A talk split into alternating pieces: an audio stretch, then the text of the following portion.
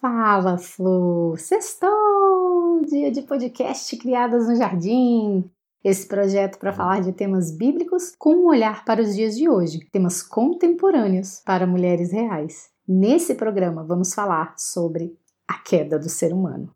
Desde que nós fomos enganadas pela serpente, isso gerou uma insegurança no nosso âmago, que perdurou por todas as gerações. Já percebeu que a gente está sempre insegura sobre alguma coisa e vivemos com medo de ser enganadas? Você não é a única. Bora nessa. Pega seu café e bora lá. Bora conversar.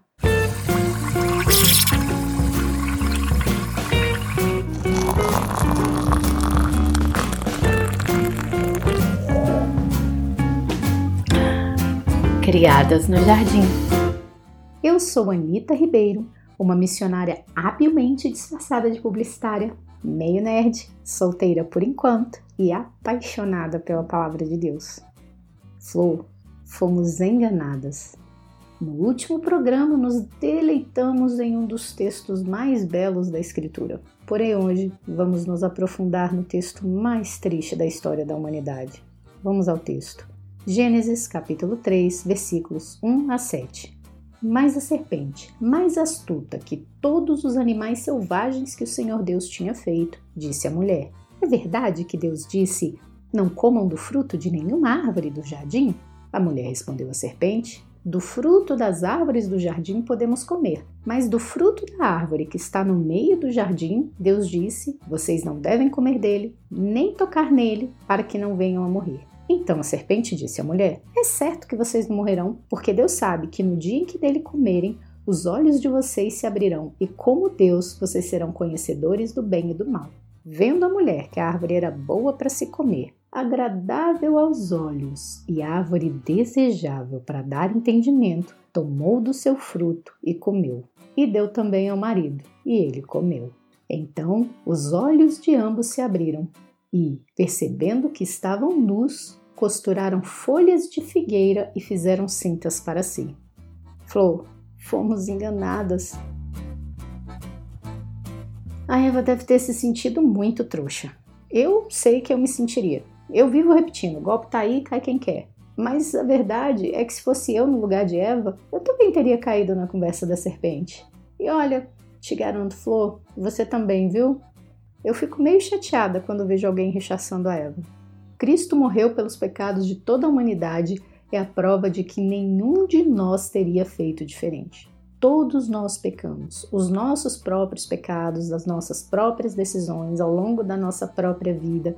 Nenhum de nós é melhor do que Eva. Vamos picotar o texto para observar as nuances.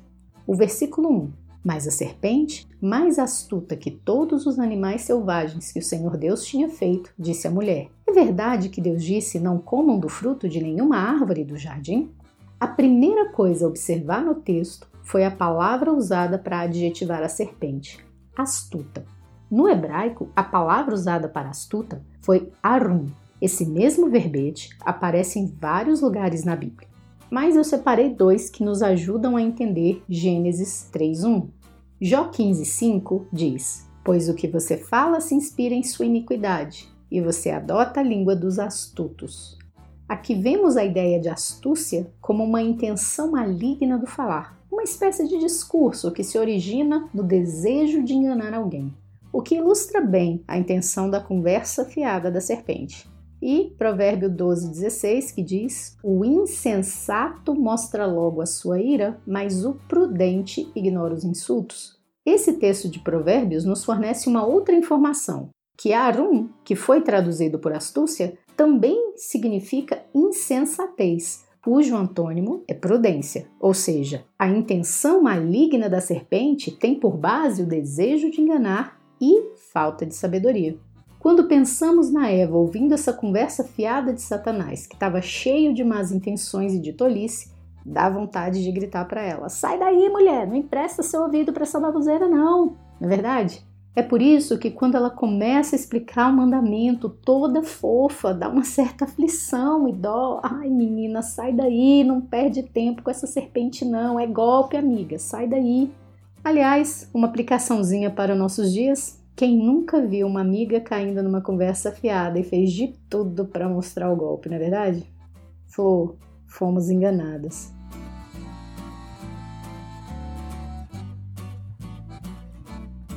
Vamos observar como a serpente construiu sua mentira. Olha que sagaz. Ela não disse uma mentira deliberada, ela disse uma meia-verdade para Eva.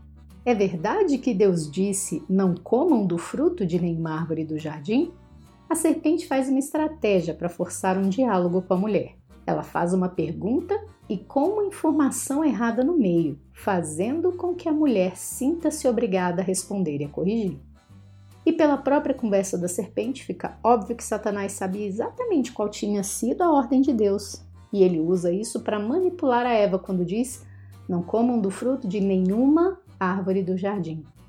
A serpente está forçando a mulher a elaborar uma explicação. Eva não percebe nada disso e faz exatamente o que foi manipulada a fazer. Ela responde a pergunta e explica a informação. A segunda coisa a observar no texto é a resposta de Eva. Foi Eva que omitiu a liberdade e enfatizou a regra. Eu vou te lembrar qual foi a ordem que Deus havia dado. Está no capítulo 2 de Gênesis, versículo 16. Deus disse: E o Senhor Deus ordenou ao homem: De toda a árvore do jardim você pode comer livremente, mas da árvore do conhecimento do bem e do mal você não deve comer, porque no dia que dela comer você certamente morrerá. O conceito de liberdade havia sido decretado por Deus. De toda a árvore podem comer livremente. Livremente. Adão e Eva já desfrutavam liberdade. Se não houvesse uma escolha, ou seja, uma árvore no meio do jardim da qual não podiam comer, essa era a escolha. Se não houvesse uma escolha, então não haveria liberdade. É justamente a existência de uma escolha que confere liberdade a alguém. Se você não tiver escolha, que liberdade você tem? Mas a mulher ignorou a liberdade e enfatizou a regra. A mulher respondeu à serpente: Do fruto das árvores do jardim podemos comer, mas do fruto da árvore que está no meio do jardim, Deus disse: Vocês não devem comer dele, nem tocar nele, para que não venham a morrer. Parece que a mulher fica com tanto medo da consequência que chega a exagerar o mandamento, né? Ela disse que não podia nem tocar, mas Deus não disse isso. Isso já foi a mulher aumentando um ponto nesse conto. Uma aplicaçãozinha para os nossos dias. Tem alguns cristãos que também têm se esquecido da liberdade em Cristo e, com medo de pecar, acabam enfatizando os mandamentos de tal forma que vão além do texto, proibindo até o que Deus não proibiu. Obviamente, devemos obedecer os mandamentos, seguir os ensinamentos de Cristo para permanecer no seu amor, como diz João 15, mas precisamos ter cuidado para não criar regras que Deus não estipulou e assim escravizar as pessoas com um fardo pesado demais. Cuidado com quem enfatiza tanto a regra que vai além do que Deus disse. A serpente viu na hora o receio da Eva. A serpente ofereceu o que Eva esqueceu que tinha: liberdade. Flor, fomos enganadas observa como o trem desanda ainda mais. Então a serpente disse à mulher: É certo que vocês não morrerão, porque Deus sabe que no dia em que dele comerem, os olhos de vocês se abrirão e, como Deus, vocês serão conhecedores do bem e do mal. A primeira observação que faço ao versículo 4 é que depois de ter envolvido Eva numa conversa manipulada, plantando a dúvida na mente dela sobre o que Deus realmente disse, agora a serpente mente descaradamente é certo que vocês não morrerão. Aqui a serpente está dando uma falsa garantia para Eva, é uma falsa promessa de que ela não morrerá. Eva deixou de crer na afirmação de Deus para crer na afirmação da serpente, e isso não foi de uma hora para outra. Antes dessa mentira deslavada, teve uma manipulação velada, uma conversa distorcida que disfarçou a intenção maligna da serpente. Eva aceitou a dúvida sobre a palavra de Deus e imaginou que talvez não fosse morrer. A segunda observação sobre o texto é a perspicácia da serpente, que, como vimos no verso 3, explorou o que Eva esqueceu que tinha: liberdade.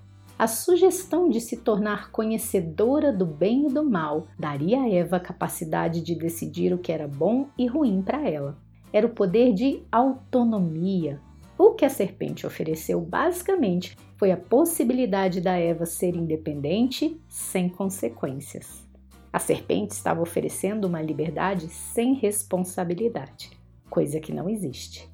A terceira observação sobre o verso 5 porque Deus sabe que no dia em que dele comerem, os olhos de vocês se abrirão e, como Deus, vocês serão conhecedores do bem e do mal. Vemos aí a serpente tentando violar a integridade de Deus. Satanás sugere que a única razão para Deus proibir alguma coisa era para prejudicar as pessoas. A serpente plantou a ideia de que havia um domínio a ser ultrapassado, um conhecimento a ser conquistado. Flor, fomos enganadas! E se assim como Eva você foi tentada a culpar apenas a serpente, pare e pense. Porque na verdade, a única coisa que a serpente fez foi plantar a dúvida. A decisão de agir foi todinha da Eva. Olha o verso 6. Vendo a mulher que a árvore era boa para se comer, agradável aos olhos e árvore desejável para dar entendimento, tomou do seu fruto e comeu. Que triste, que triste. É triste quando alguém cai num golpe. Quando alguém troca a verdade por uma mentira, é coisa de chorar mesmo. O que aconteceu aqui? Primeiro a mulher deu trela à pergunta da serpente. Depois a mulher deu trela à afirmação mentirosa da serpente. E agora a mulher deu trela ao próprio desejo. A mulher olhou para o fruto. Esse é o momento em que a mulher começou a cobiçar o pecado em seu coração. Tiago, capítulo 1, versículos 13 a 15, nos ensina que somos tentados pelos nossos próprios desejos. Precisa ficar bem claro para nós, Flor, que a serpente teve sim o papel fundamental de colocar dúvida onde havia certeza. Mas o que levou Eva a pegar o fruto proibido para comer foi o próprio desejo dela. A mulher viu que a árvore era boa para comer, ou seja, parecia gostosa. Ela viu que o fruto era agradável aos olhos, ou seja, era bonito, e a árvore era desejável para dar entendimento, ou seja, ela teve curiosidade de saber mais sobre aquilo, sobre o que aconteceria. Ela ficou instigada. Na cabeça de Eva, Bastava adquirir aquele fruto delicioso para desfrutar a promessa de ser independente e sem perder nada com isso. Flor foi o desejo latente de obter uma vantagem que levou Eva a agir. Nós também fazemos isso, viu? Vemos algo que sabemos que é pecado, que não convém ao cristão, que desafia a ordem que Deus nos deu, que questiona a palavra de Deus e vamos nos aproximando pouco a pouco intrigadas por até onde isso pode nos levar, imaginando que talvez não seja nada demais, talvez a Bíblia não proíba, talvez a gente tenha entendido o texto errado, talvez não haja mal nenhum, até que deixamos nossos desejos tomarem conta da gente e agimos. Fazemos isso com base na ilusão que a gente mesma construiu, seja para se entregar a um relacionamento errado, seja para se meter em um negócio errado, seja para frequentar um lugar errado, seja para adotar uma ideologia errada, seja para fazer uma compra que não podemos pagar, seja para trocar a verdadeira fé bíblica por religião de homens. No fundo, no fundo, somos nós que adotamos as verdades que queremos crer e escolhemos nossas verdades com base no que satisfaz os nossos desejos. Abre parênteses. Eu não gosto dessa expressão minha verdade. As coisas ou são verdade ou são mentira. Se houver mais de uma versão sobre o mesmo assunto, então um dos dois ou os dois estão crendo em uma mentira. Fecha parênteses.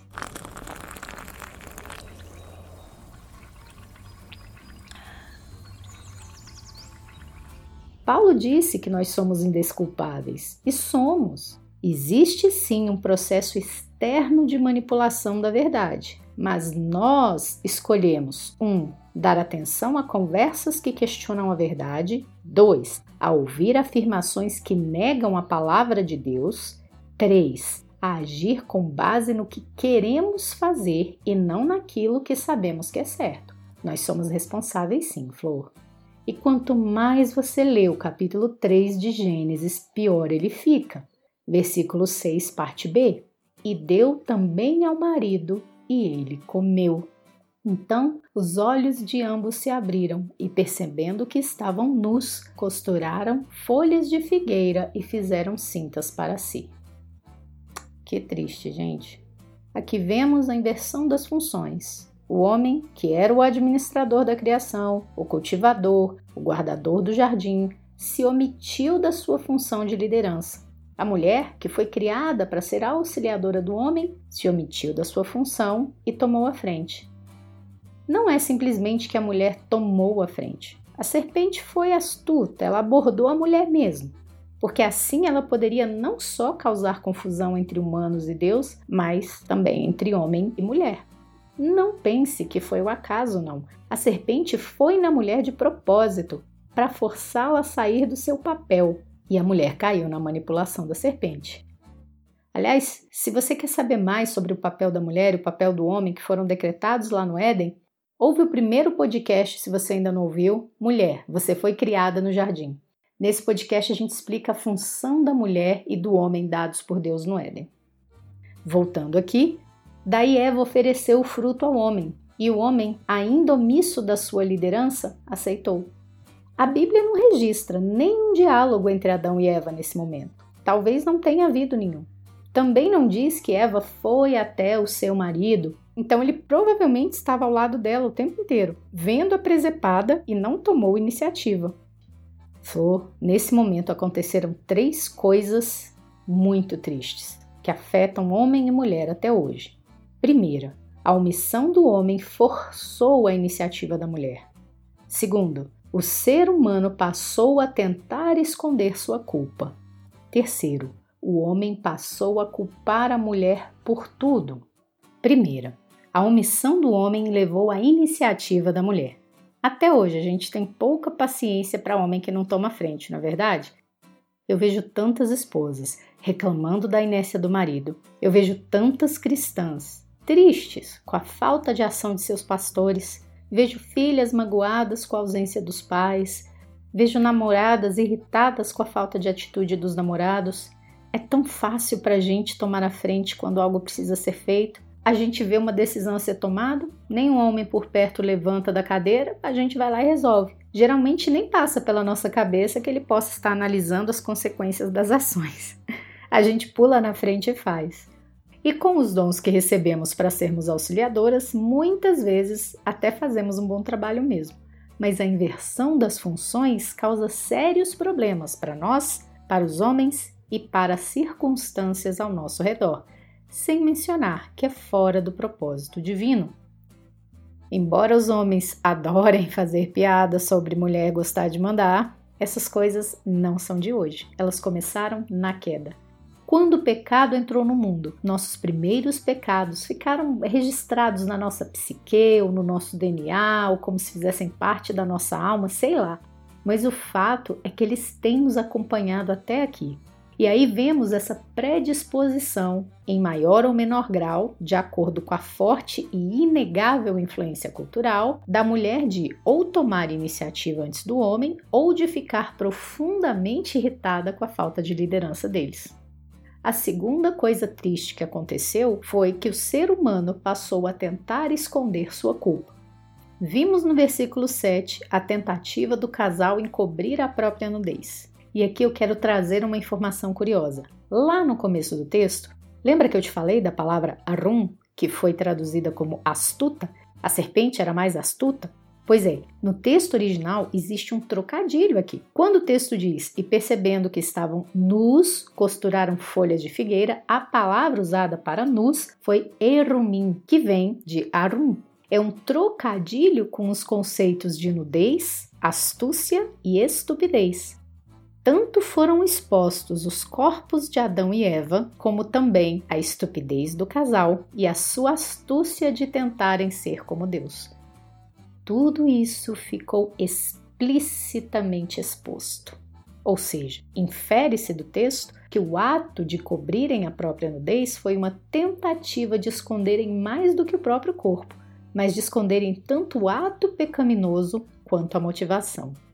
A terceira coisa triste que aconteceu: o homem passou a culpar a mulher por tudo. Vamos deixar claro que, biblicamente, a responsabilidade maior recaiu sobre o homem. Deus instituiu Adão como administrador da criação. Logo, quando as coisas deram errado, Adão foi o principal responsável. Veja o texto de Romanos, capítulo 5, versículos 12, 14 e 19. Portanto, assim como por um só homem entrou o pecado no mundo e pelo pecado veio a morte, assim também a morte passou a toda a humanidade porque todos pecaram. No entanto, a morte reinou desde Adão até Moisés, mesmo sobre aqueles que não pecaram, à semelhança da transgressão de Adão, o qual prefigurava aquele que havia de vir, porque, como pela desobediência de um só homem muitos se tornaram pecadores, assim também, por meio da obediência de um só, muitos se tornarão justos. Aqui no final, Paulo anuncia que Cristo seria esse um que seria obediente. Porém, fica claro no texto que Deus atribuiu o pecado original a Adão, ainda que tenha sido a mulher a primeira a comer do fruto. Deus havia dado a ordem a Adão e foi de Adão que Deus cobrou a obediência. Um outro texto muito interessante deixa claro que a mulher foi enganada e Adão não.